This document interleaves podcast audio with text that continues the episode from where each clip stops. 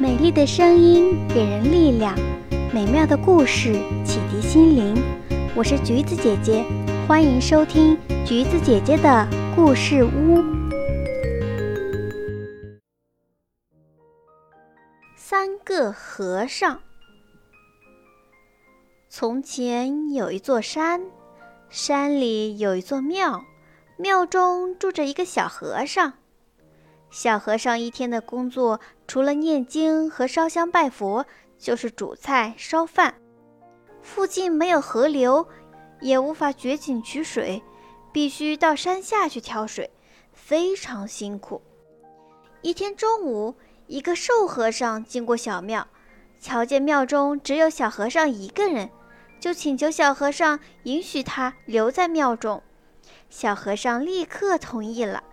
并把挑水的扁担交给瘦和尚，说：“现在你到山下去挑水吧。”瘦和尚不服气地说：“凭什么让我去挑水呀？我走了一天的路，腰酸背痛的，还没休息好呢。还是你去挑吧。”我刚做完饭菜，还没来得及休息呢，所以必须你去挑水。瘦和尚想了想，说。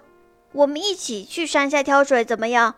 我们把一个水桶放在扁担中间，下山抬水，这样最公平了。谁也不会少走一点路，谁也不会承担一点重量。就这么办。小和尚立刻把扁担穿进水桶圈里，之后把扁担两端放在瘦和尚和自己的肩膀上，下山抬水去了。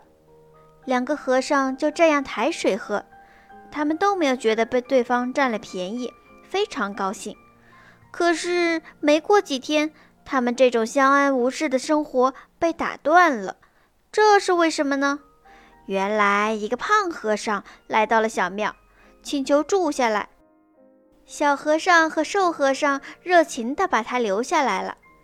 当天晚上吃完晚饭以后，三个和尚觉得很口渴。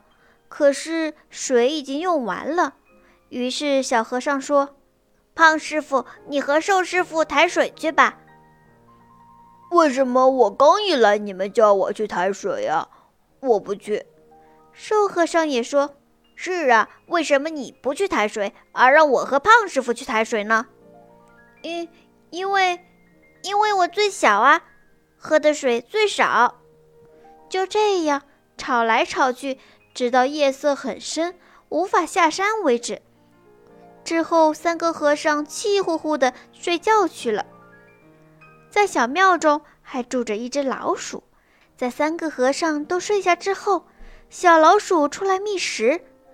吃完三个和尚剩下的饭菜之后，感觉口渴，可是水缸里已经没有一滴水了。最后，老鼠看到了油灯，就想去偷油喝。